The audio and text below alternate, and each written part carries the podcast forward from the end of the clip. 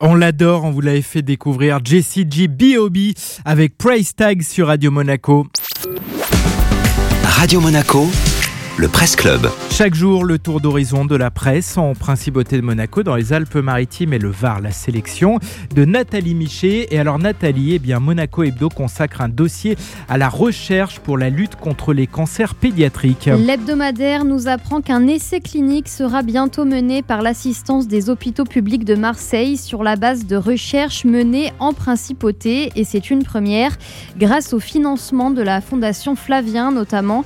Le centre scientifique de Monaco, en partenariat avec une équipe de chercheurs de Nice, est sur le point de publier un article scientifique qui pourrait changer la donne dans le traitement de certaines formes de cancer du cerveau chez les enfants. Ces recherches, coordonnées par le cancérologue Gilles Pagès, concernent la molécule axitinib détenue par Pfizer et utilisée traditionnellement contre les cancers du rein chez les adultes.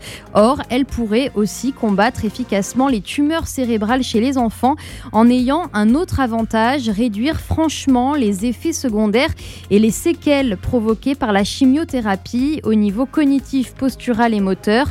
L'axitinib permettrait donc de mieux guérir et de mieux soigner les cancers cérébraux pédiatriques.